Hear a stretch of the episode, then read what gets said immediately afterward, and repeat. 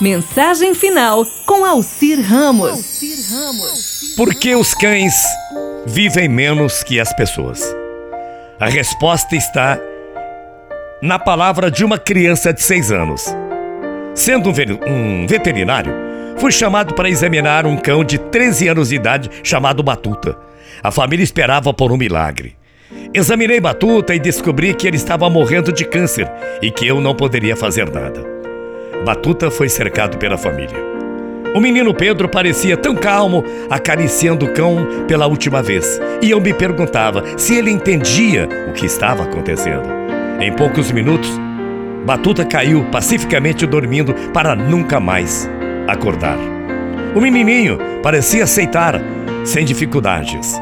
Ouvi a mãe se perguntando por que a vida dos cães é mais culta do que a dos seres humanos. Eu amava tanto Batuta. Aí o Pedrinho disse: Eu sei por quê, mamãe. A explicação da criança mudou minha maneira de ver a vida a partir daquele momento. Eis o que a criança disse: A gente vem ao mundo para aprender a viver uma boa vida, como amar aos outros o tempo todo e ser uma boa pessoa, né? Como os cães já nascem sabendo fazer tudo isso, eles não têm que viver, portanto, como nós não temos viver assim por tanto tempo. Será que deu para você entender, mamãe? Moral da história dessa mensagem: Se um cão, atente bem, se um cão fosse seu professor, você aprenderia coisas, muitas coisas como quando teus entes queridos chegarem em casa, sempre corra para cumprimentá-los. Nunca deixe passar uma oportunidade, por exemplo, de ir passear. Permita que a, a experiência do ar fresco e do vento no seu rosto seja de puro êxtase.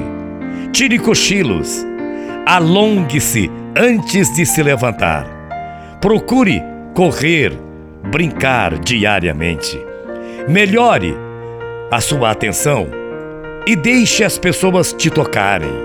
Evite morder quando apenas um rosnado é suficiente.